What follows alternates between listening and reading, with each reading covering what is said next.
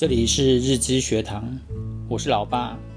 一九九一年，我开始工作，第一个开发的系统是公司行政管理系统，这也是总经理在辅导了上千家中小企业之后所研发出的管理系统，主要是为了落实公司所有执行事项的记录及追踪。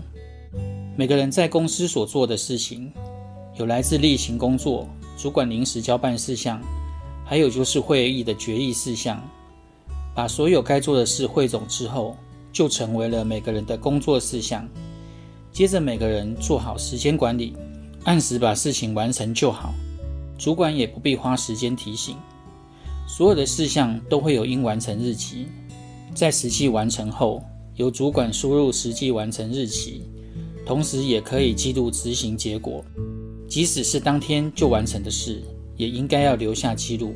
在前面我谈到，不要用要求、用协助时，有特别提到应完成日期的决定原则。因为有这些数据，所以可以加上统计及分析的功能，包括执行事项的合计、如期完成事项、预期事项、平均预期天数的统计。有了这些绩效考核，就有所依据。这可能就是那时候的大数据。举个实际的例子。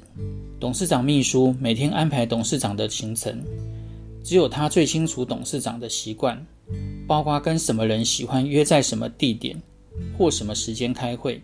所以，当要人员调动时，秘书很难有机会被调动。运用这个行政管理系统，就可以轻松地解决这个问题，因为我们每天已经将工作内容输入系统中，只要把秘书在公司所有的工作记录汇总出来。